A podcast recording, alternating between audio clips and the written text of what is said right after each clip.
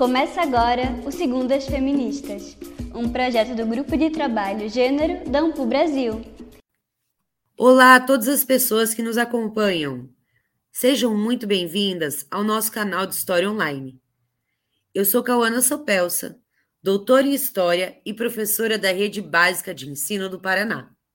Eu sou Ana Carolina Coelho, doutora em História pela Universidade do Estado do Rio de Janeiro e professora de História da Universidade Federal de Goiás.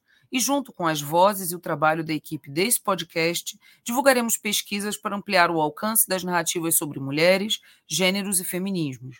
Em 2023, o ano 4, começaremos a quarta temporada com a participação estendida a estudantes da pós-graduação em História e militantes feministas. Todas as segundas-feiras traremos uma nova roda de conversa com quem faz história.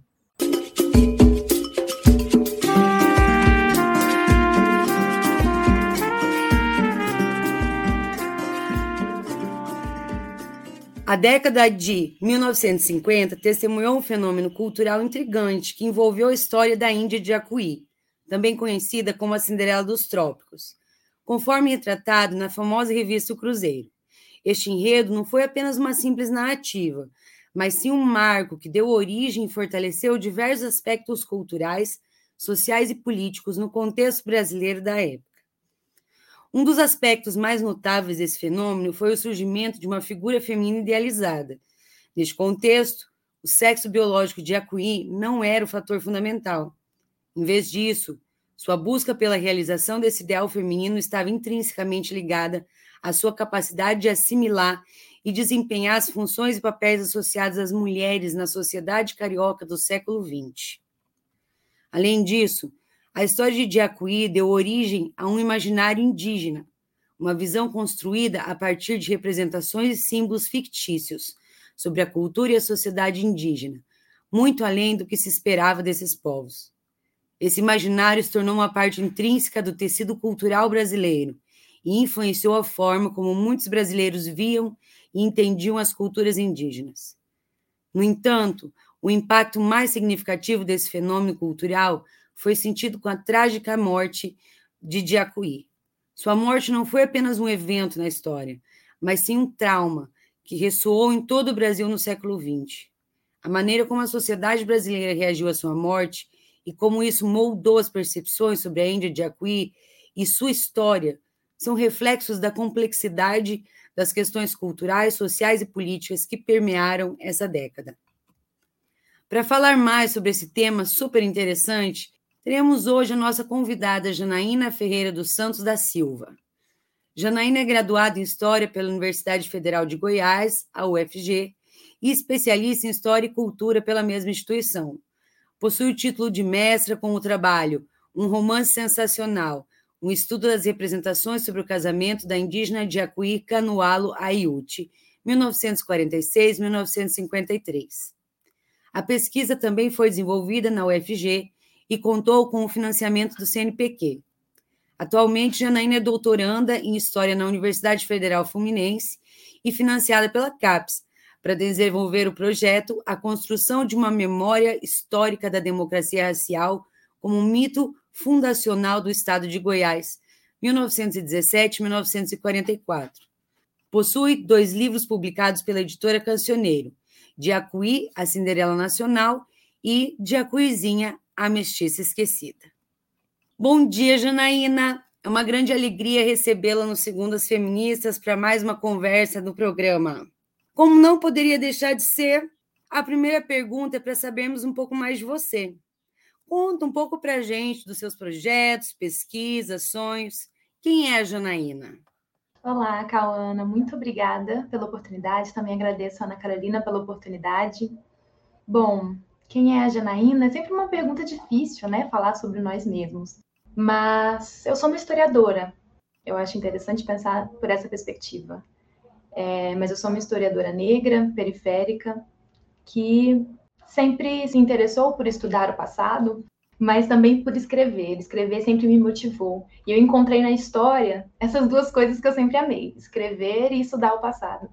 Mas tem algo que me motiva muito, e eu trago uma frase da Glória Anzaldúa, que sempre é, está na, em tudo que eu escrevo. Eu sempre faço referência a essa frase, que é: Eu registro que os outros apagam quando eu falo, para reescrever histórias mal escritas sobre mim, sobre você e, sobretudo, escrevo porque tenho medo, maior ainda, de não escrever.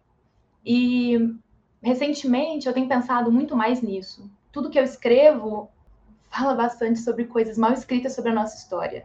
Sobre a nossa história, né? Das mulheres, dos negros, dos mestiços, dos indígenas, né? Essas histórias dos sujeitos outros. E isso sempre me motivou desde a época da graduação, desde a época da escola, que eu já queria ser historiadora.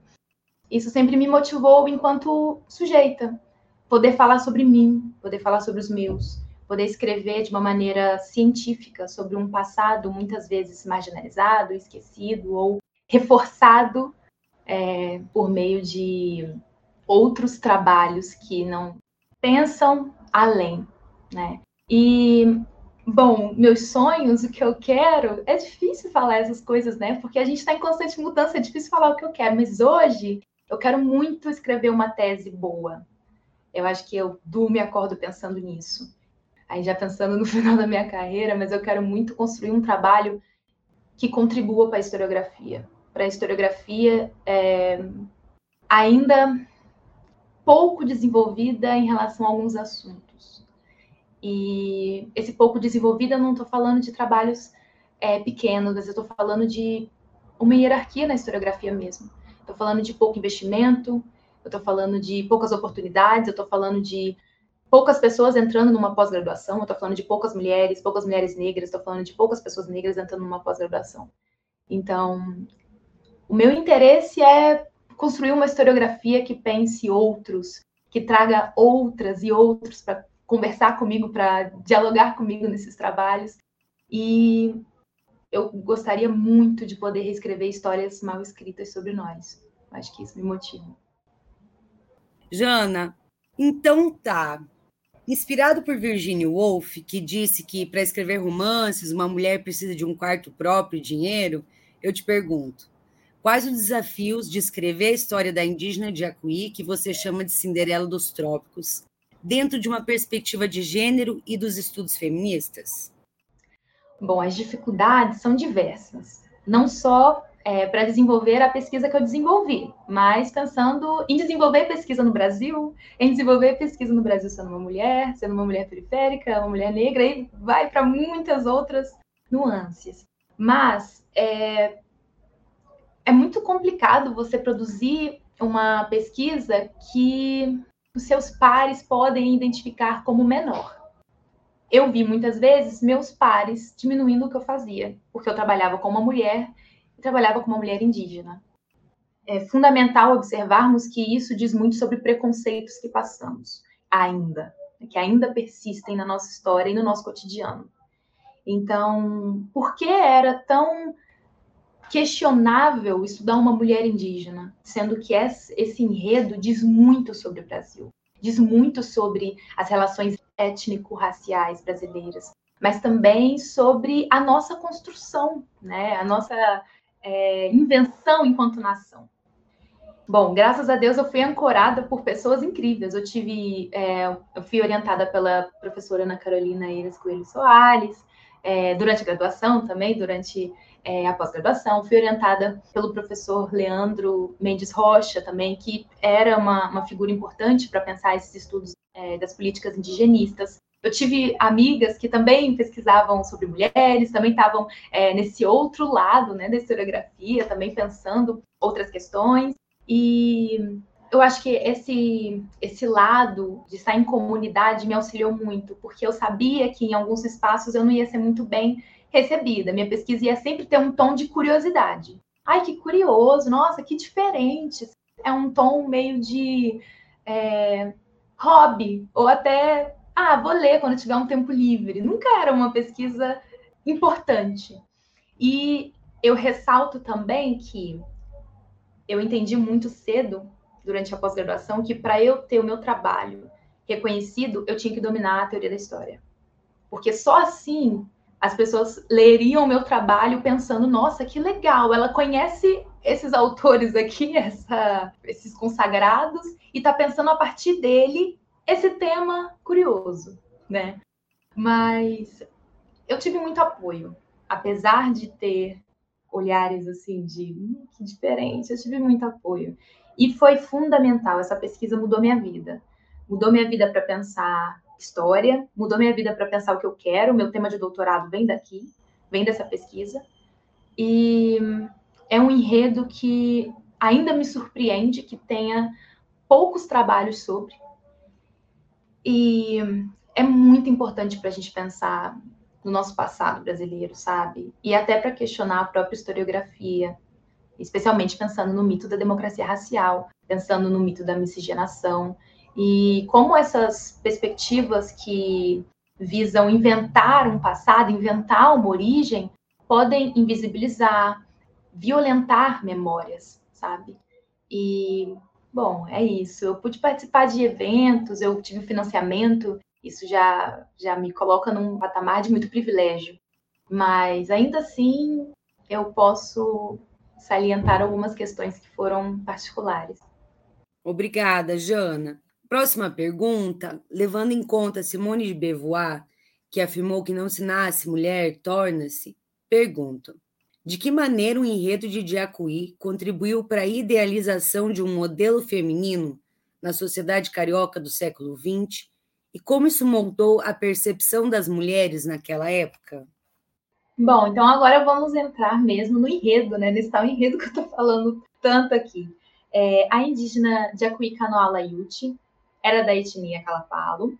E, bom, a história dela começa muito antes de todo esse enredo, mas existem poucas fontes sobre a história da Jacuí antes do enlace dela com o Aires Câmara Cunha, que era um sertanista da expedição Roncador Xingu, que começa em 43, ele se torna chefe de posto do Culuene, né, que é o rio que demarca a fronteira é, dessa aldeia. Bom, o enredo todo é que o Aires diz se apaixonar pela Jacuí. Bom, ele tem um livro, uma biografia dele e da Jacuí, é, chamada A Verdadeira História da Jacuí. E esse livro é uma das minhas fontes, mas é interessante já apresentar que essa ideia de verdade é questionada a todo momento. Esse livro é uma fonte, ele não é uma narração né, dessa história. Então é interessante pensar que é ele quem vai falar a verdadeira história dessa mulher. É, bom, ele conta que se apaixonou por ela e que queria se casar. Só que é, o SPI, né, o Serviço de Proteção aos Indígenas, e a Fundação Brasil Central, FBC, que eram os órgãos daquele momento, né, anteriores à FUNAI, não autorizaram esse casamento aos moldes do que o Aires gostaria, né, que é, um casamento na igreja, no civil e tudo mais. É interessante pensar nessa figura do Aires. O Aires Câmara Cunha, ele era um sertanista, vindo do sul, sem grande aspiração, assim, é, profissional. Ele não era uma figura conhecida, ele se torna conhecido pela Jacuí. Tem a negativa, então, do casamento, ele vai para o Rio de Janeiro, que era a capital do período, para tentar conversar com o Marechal Rondon, que era uma figura muito importante dentro desses órgãos para conversar com o Rondon e falar: olha, eu quero muito me casar e tudo mais. Tudo isso ele narra. Acontece que nessa história aí entra uma figura muito importante para esse enredo, que é o Assis Chateaubriand, que era empresário, era é, senador, era uma figura muito importante no ramo jornalístico, mas também político. E quando ele conhece esse enredo, ele percebe uma oportunidade muito grande de ganhar dinheiro e também, claro, de participar também. Não, não posso falar, né? Não posso ser categórico e falar, ele queria apenas isso. É difícil a gente falar exatamente o que a pessoa queria. Mas uma coisa eu posso salientar: ele ganhou muito dinheiro com essa história, porque ele começou a estampar em seus veículos de comunicação o um enredo de uma Índia, e essa é a nomenclatura utilizada no período, e um sertanista que queriam se casar e ninguém deixava. Sendo que essa história remetia à história de origem do Brasil, então, a todo momento, a população era chamada para participar e reivindicar, porque esse casamento retratava a história da nossa nação. Bom, então a sua pergunta, né? Como isso é, traz um pouco dos moldes femininos daquele momento, né? Bom, o Assis Chateaubriand é, organiza uma expedição, traz a Jacuí do Centro-Oeste para o Rio de Janeiro, leva, né, para o Rio de Janeiro, e se torna uma verdadeira é, trajetória de uma Cinderela, de uma forma irônica. O título Cinderela não é, não é a minha identificação, mas é uma ironia, porque a Cinderela ela sai do poço de uma borralheira, né, de uma selvagem, né, como se pensava naquele momento sobre as populações indígenas, são selvagens, incivilizados. E se torna uma civilizada, uma mulher ideal, né, e porta esse modelo de civilidade. E foi o que aconteceu com a Jacuí. Ela começou a frequentar, né, por conta da grandiosidade da história dela, as donas de salões de beleza, as mulheres que é, eram estilistas, todas queriam vestir de acuí, maquiar de acuí, é, mexer no cabelo dela. Então ela se torna um exemplo de mulher civilizada. Um dos locais que ela frequenta, eu posso falar duas, é, dois exemplos aqui, na verdade, antes de falar desse lugar. O primeiro é que ela é fotografada pela revista Cruzeiro, que é a minha segunda fonte, minha segunda fonte principal, mas eu acabo indo em outras fontes. É, ela é fotografada pela revista Cruzeiro, vestindo roupas, vestindo sapatos, com cabelo penteado, é, utilizando eletrodomésticos, passando roupa, é, varrendo casa, utilizando fogão a gás. E sempre nessas fotografias, que são várias e que estão presentes nos meus trabalhos, sempre ela era retratada com legendas e até mesmo na, nas próprias fotografias com é, uma ideia de que ela deixou de ser selvagem, ela agora era civilizada.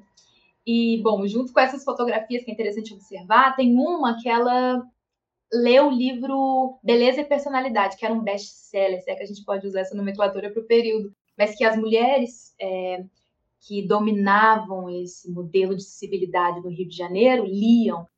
Tem vários trabalhos sobre esse, essa cartilha, e é, falava bastante sobre como se sentar, como falar, como se vestir, como cozinhar. E é interessante porque a Jacuí está lendo esse livro. Ela não lia em português, mas a visualidade dela lendo esse livro é muito interessante.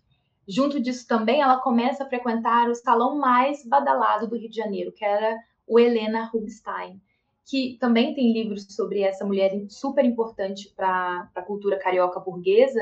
E eu acho que esses são alguns elementos que podem mostrar como ela se tornou, né, foi apresentada ao público como é, uma mulher que deixou de ser selvagem e passou a ser civilizada. E que se uma indígena era capaz de fazer isso, todas poderiam fazer isso. Porque sempre tinha esse teor de, olha, ela era selvagem e ela escolheu usar o fogão a gás.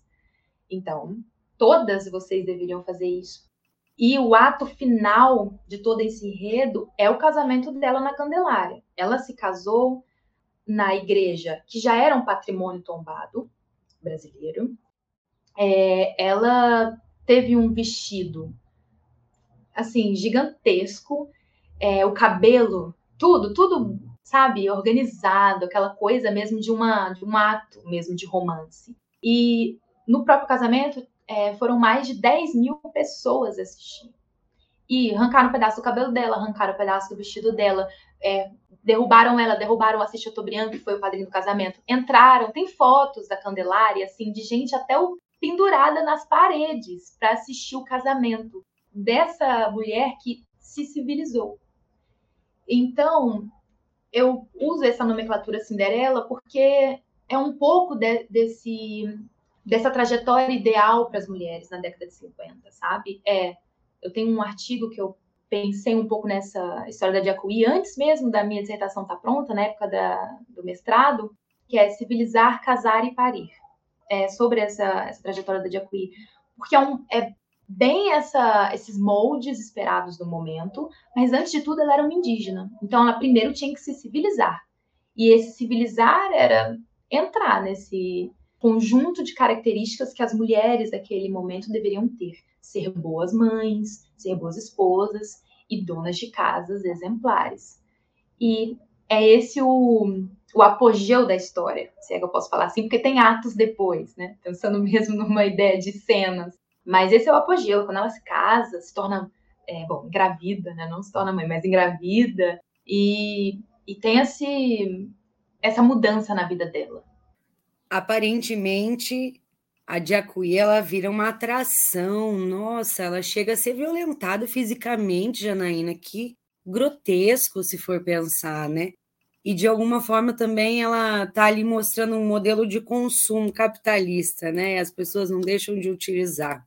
Mas enfim, tomando como base a perspectiva de escritoras indígenas contemporâneas que reivindicam o direito de contar suas próprias histórias, pergunto: quais foram os principais elementos do imaginário indígena que emergiram a partir da narrativa de Diacuí e como essas representações fictícias afetaram a visão das culturas indígenas no Brasil? Bom, esse, esses dois trabalhos que eu tenho publicados que perpassam pela história da Diacuí são trabalhos cunhados em discursos e representações construídas sobre ela. Eu acho que é interessante, muito importante também eu falar sobre isso, porque infelizmente eu não encontrei fontes que é, trazem a perspectiva dela. Quando eu estou narrando aqui, falando sobre esse enredo, eu estou pensando em uma sujeita subalterna, que não fala. Ou melhor dizendo, fala, mas não é ouvida. E eu trago categorias, né, agora pensando num sentido mais conceitual, né, teórico, metodológico dessas pesquisas, eu estou pensando em uma perspectiva que traz a história das mulheres para pensar esse silêncio. Porque a todo momento falaram que a Jacuí disse coisas, que ela concordou, que ela queria, que ela foi, mas eu não sei exatamente a opinião dela sobre isso, né, a versão dela. Então, é interessante e importante eu trazer que tudo que eu trago é questionável. Tudo. Por quê? Ela queria se casar? Eu não sei. Queria ir para o Rio de Janeiro? Eu não sei. Ela amava o Aires? Eu não sei. Nada disso eu tenho uma, uma perspectiva desse outro lado. Mas, na verdade, eu tenho homens que dominavam o aparato cultural, midiático, e que depois disseram que vão contar a verdadeira história dela, mas eu não tenho o que ela disse, eu não tenho exatamente o que ela pensava. E por isso eu trago a Jacuí uma categoria dupla. Ela é mulher e indígena. Por isso eu penso a partir de colonialidade de gênero da Lugones. Por isso eu penso é, não só na, nas teóricas clássicas para pensar a ideia de gênero, como Beauvoir, como historiadoras também que pensaram nessa categoria de gênero no Brasil. Principalmente, eu, busco pensar nesse outro lado, né? Bom, eu não tenho fontes que pensem na perspectiva da Jacuí, eu quero entender o que foi construído sobre ela e como isso diz muito sobre as construções históricas em relação às populações indígenas, né?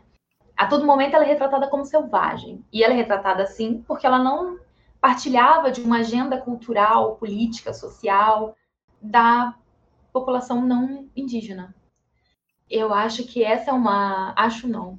Eu observo, né? Porque no final das nossas pesquisas a gente consegue observar isso, né? Apontar para como essas, é, esses preconceitos e essas formas de avaliar as culturas outras permanecem. Eu gostaria muito de poder pensar na perspectiva da Jacuí e gostaria muito de realmente contribuir para que pensemos sobre o que a gente ainda constrói sobre essas populações, sabe? E estando em um lugar de não indígena, né? Eu acho que nós temos muito a refletir sobre essa perspectiva, sabe? Sobre o que a gente ainda mantém de pé e o que a gente ainda alimenta, o que a gente ainda constrói. E quais foram essas representações, né? Bom, essas representações, como a Diacuí é uma mulher indígena, Primeiro, ela foi representada como uma selvagem, né? Sempre desmerecendo ela enquanto uma sujeita. É engraçado que a primeira reportagem sobre a Jacuí na revista Cruzeiro traz uma oposição entre dois adjetivos, noiva e índia. Como uma noiva pode ser índia? Ou uma índia pode ser noiva? Então, aqui já tem uma oposição clara ao fato de que ela por ela ser considerada selvagem, ela precisava se civilizar para estar integrada a esse todo social brasileiro. E por ela ser mulher, né, esse, essa integração está muito associada à tríade esposa, mãe, dona de casa, característica da década de 50. E, bom, essas representações, como eu já falei anteriormente, perpassaram muito pela maternidade, né? Aprender a ser uma dona de casa. Tem muitas fotografias dela dominando esses aparatos é, domésticos e se portando como uma. É, tem uma comparação que fazem na revista Cruzeiro também, que ela facilmente poderia ser confundida com uma moçoila carioca. Isso depois que ela, entre muitas aspas, é civilizada né, aos olhos da população. E, novamente, eu não estou concordando que ela foi civilizada e eu não estou partindo da compreensão de que ela se sentia civilizada, mas eu estou falando sempre desse outro lado, do que as outras pessoas construíram sobre ela. E é muito importante pensar assim também quando a gente traz pesquisas sobre a história das mulheres, porque é interessante pensar sobre as construções em torno dessas mulheres, né? Porque não são delas, são de outras pessoas, né? Nós, não indígenas, construímos essas representações. Então é muito importante também trazermos esse outro lado, porque somos nós que temos que resolver isso trazer essa perspectiva crítica e feminista é muito importante, né, Jana? De a gente pensar que a Diacuí estava numa contradição, num entre-lugar, e que ela era muito classificada, tanto antes como depois, julgada, e que também é, você observa, então, quem falou sobre elas, o que foi dito e qual a intenção, né? Porque, independentemente de não ter essa fonte do que Diacuí diria de si, pelo menos a gente desacurtinar e também trazer uma outra perspectiva que não seja esta, né, que tenha esse senso mais crítico e feminista. Jana, eu quero que você fale também do teu outro livro que a gente mencionou da Diacuizinha, tá bom? e pode indicar materiais que você quiser para quem está nos escutando, quer saber mais da temática, onde buscar fonte, como você disse, não tem tantas pesquisas assim. Então, para quem tiver interesse em ir por esse caminho, e também se despedir de quem nos escuta. Bom, o meu outro livro, é... vou ter que dar um spoiler, né? É, bom, a Jacuí se casa com a Iris, tem todo aquele alvoroço que eu comentei. E depois eles voltam para a aldeia dos Calapalo e a Jacuí engravida. Quando ela engravida, a revista Cruzeiro já faz uma reportagem enorme sobre ela agora, que vai se tornar mãe, e vai fechar esse ciclo, né? Porque agora ela é uma civilizada, ela é uma dona de casa e mãe. Quando ela entra em trabalho de parto, o Aires não estava na aldeia ele estava fazendo um trabalho em outra aldeia e ela tem a filha dela, o Acapu, o nome dela, e ela falece de hemorragia, já em seguida do parto. Quando o Aires volta para a aldeia, ele muda o nome da Wakapu para Jacuí, em homenagem à esposa falecida, e vai embora da aldeia com a Jacuizinha, foi apelidada assim para diferenciar ela da mãe, né? E ele vai embora com a Jacuizinha pro sul, que é da onde ele veio, e a Jacuizinha passa então a ser cuidada pela avó paterna e por ele. O que que isso tem a ver com o segundo livro? O primeiro livro é todo voltado para a história da Jacuí, para o enredo da Jacuí, né? Focado é, nos conceitos de representação, é, de gênero e de discurso também. Já o segundo livro, ele traz a história da Jacuizinha em perspectiva. Quem é essa sujeita mestiça? Porque a todo momento que o Aires narra sobre a filha no livro dele, ele menciona esse entre-lugar que ela pertence, porque ela é selvagem, mas ela também é civilizada ou tem potencial para ser civilizada. Quando ela faz algo considerado fora dos padrões esperados da época, ela é uma selvagem, assim como a mãe. Ela tem uma linhagem selvagem. Quando ela faz algo é, que se insere na, no, nos conjuntos de ações, comportamentos idealizados para a sociedade é, burguesa branca do período, aí ela é uma civilizada. Ela é uma versão da Diacuí melhorada, porque agora ela faz parte da civilização e ela passou por um processo de miscigenação. Então, esse segundo livro, denominado De A Coisinha, A Mestiça Esquecida, fala muito sobre esse lugar da mestiçagem no Brasil, sobre o projeto de miscigenação brasileiro, que foi iniciado lá com a história da Jacuí, mas que traz agora em perspectiva uma sujeita que o, o tempo todo é posta em um local de é, questionamento, né? E de uma melhoria constante. Ela tem que melhorar, ela tem que é, estar distante desse passado materno, né? E o Aires se vangloria em vários momentos da Jacuizinha ser uma civilizada. Essa tríade, ela arruma a cama, ela escova os dentes e penteia os cabelos. Então, quando eu estava fazendo é, a minha pesquisa de mestrado sobre a Jacuí e vi esses relatos, eu pensei, eu não posso parar essa pesquisa aqui. Porque isso que começou com a Jacuí não termina com a morte dela. Permanece com a história da Jacuizinha. A Jacuizinha é viva.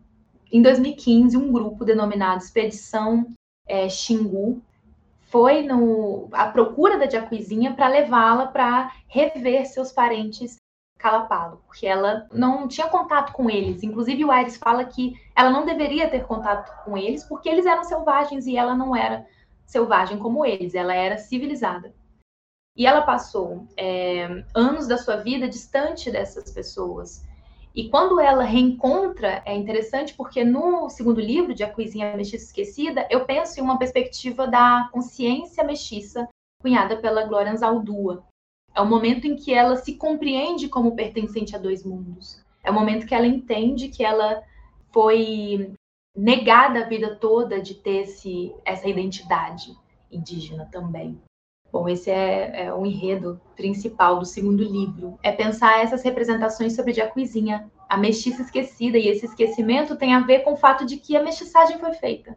Quando esses sujeitos mestiços são gerados, não há por que mencionar de onde eles vêm. Eles são civilizados.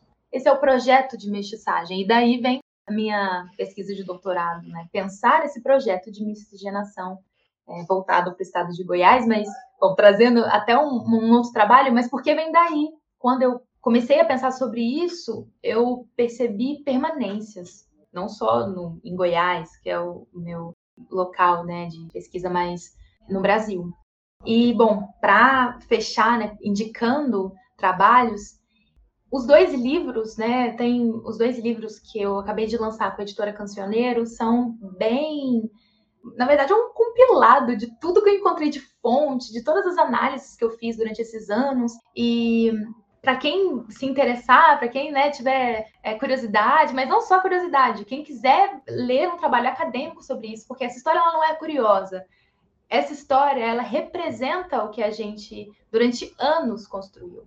Então, vocês podem ler por curiosidade, mas também leiam é, por querer ler uma pesquisa de história sobre isso, né? É uma pesquisa científica. Bom, tem esses dois trabalhos, né?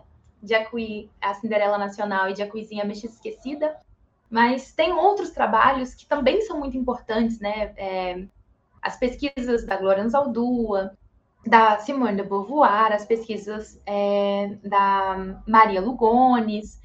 Bom, tem muitas outras pesquisas que ancoraram o meu trabalho e que são muito importantes para a gente construir trabalhos que pensem as mulheres indígenas, não só no Brasil, mas é, nas representações sobre essas mulheres, né, no, na fundação das nações eu acrescento também um artigo que eu produzi sobre o Aires, o pai da Jacuizinha, o esposo do Jacuí, é, mas também um sertanista da expedição Roncador Xingu. Eu trago nessa, nesse artigo um pouco do que eu apresento também nos dois livros sobre ele, mas pensando ele também numa categoria dupla, porque ele é o civilizado e o homem de toda essa história aí. É ele que vai levar a civilização para as populações indígenas, porque é assim que ele falava e e essa era a ideia, né, pensando bem por cima mesmo da expedição Roncador Xingu, mas ele também era um homem, né, o dominante nessa casa. E também é uma pesquisa que perpassa por esses modelos de civilidade, mas também de um recorte de gênero, o homem, né? E gostaria muito, muito, muito de agradecer pela oportunidade de falar é, de falar um pouco do meu trabalho, de falar um pouco sobre a minha perspectiva em torno dessas pesquisas, mas também trazer um pouco do que eu identifico que é a história, o fazer historiográfico, né, o labor da historiadora. E muito, muito obrigada. Obrigada, Cauana. Muito obrigada pela paciência, pela atenção. Jana, obrigada mais uma vez por ter aceito o convite, obrigada pela conversa, por compartilhar o teu conhecimento com a gente. Foi muito legal conhecer mais sobre a Diacuí, a Diacuizinha e pensar realmente como a sociedade brasileira tenta padronizar, tenta colocar em estereótipos toda e qualquer mulher ainda que as interseccionalidades sejam diversificadas, não é mesmo? Obrigada também a todas as pessoas que nos acompanharam neste episódio. Esperamos vocês na semana que vem. O mais conhecimento produzido pelo podcast mais feminista da história. Segundo as feministas, é claro.